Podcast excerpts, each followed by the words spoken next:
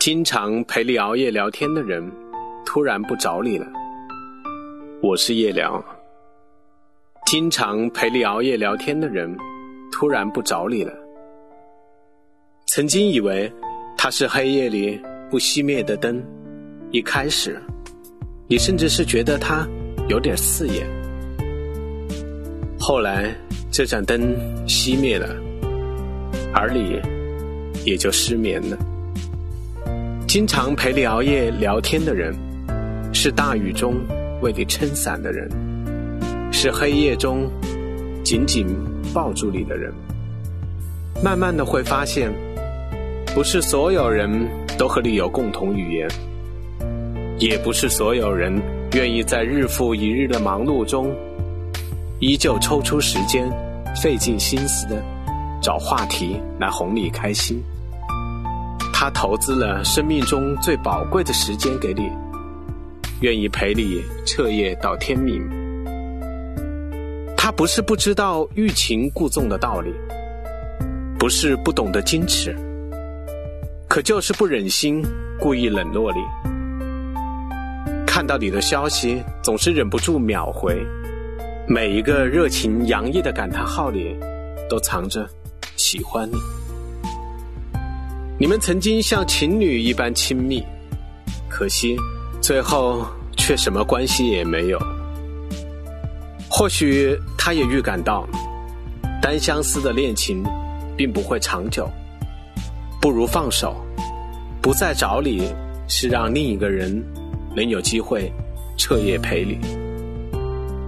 这个世界的孤独成千上万种，寂寞是上天造化。对人们社会交往的诅咒，孤独才是永恒的出口。若有一个人愿意经常陪你熬夜聊天，可以看作是上天的偏爱。但是这个人突然不找你了，仿佛一瞬间失去了什么，又仿佛什么也没失去。有人说，聊天是培养感情的最好方式。会经常熬夜聊天的人，一定是互相欢喜。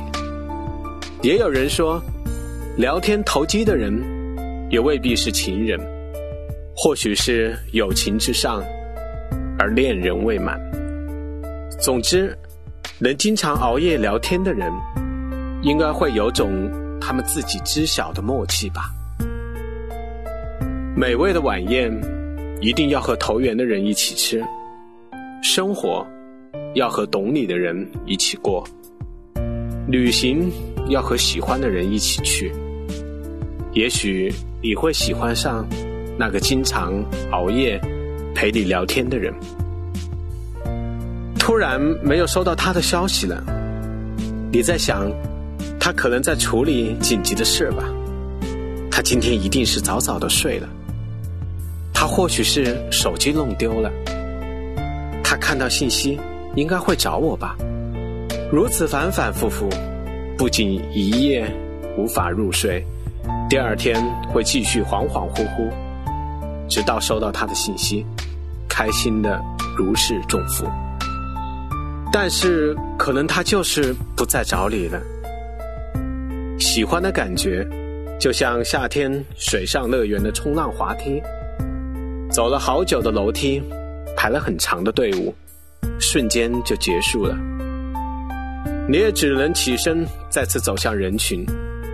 岁月不算冗长，你我都善良。再次见到你的时候，应该还是会微笑吧。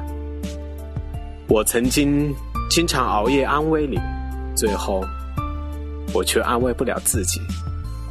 在深夜里翻看曾经的聊天记录，会很孤独。好羡慕失眠的时候，你给对方发一条“失眠了”，对方就会陪你到天明。从互相交流的电影和音乐，到诉说生活中的烦恼事儿，再到那些只和最亲密的人分享的心情。但有一天，他突然不找你了，别担心，生命中仍然会有一个人为你点亮夜灯。留不住的感情，就别强求。可以不聪明，但一定要清醒。人生很漫长，余生很短暂。等候一个努力上进、愿意陪你聊天的人吧。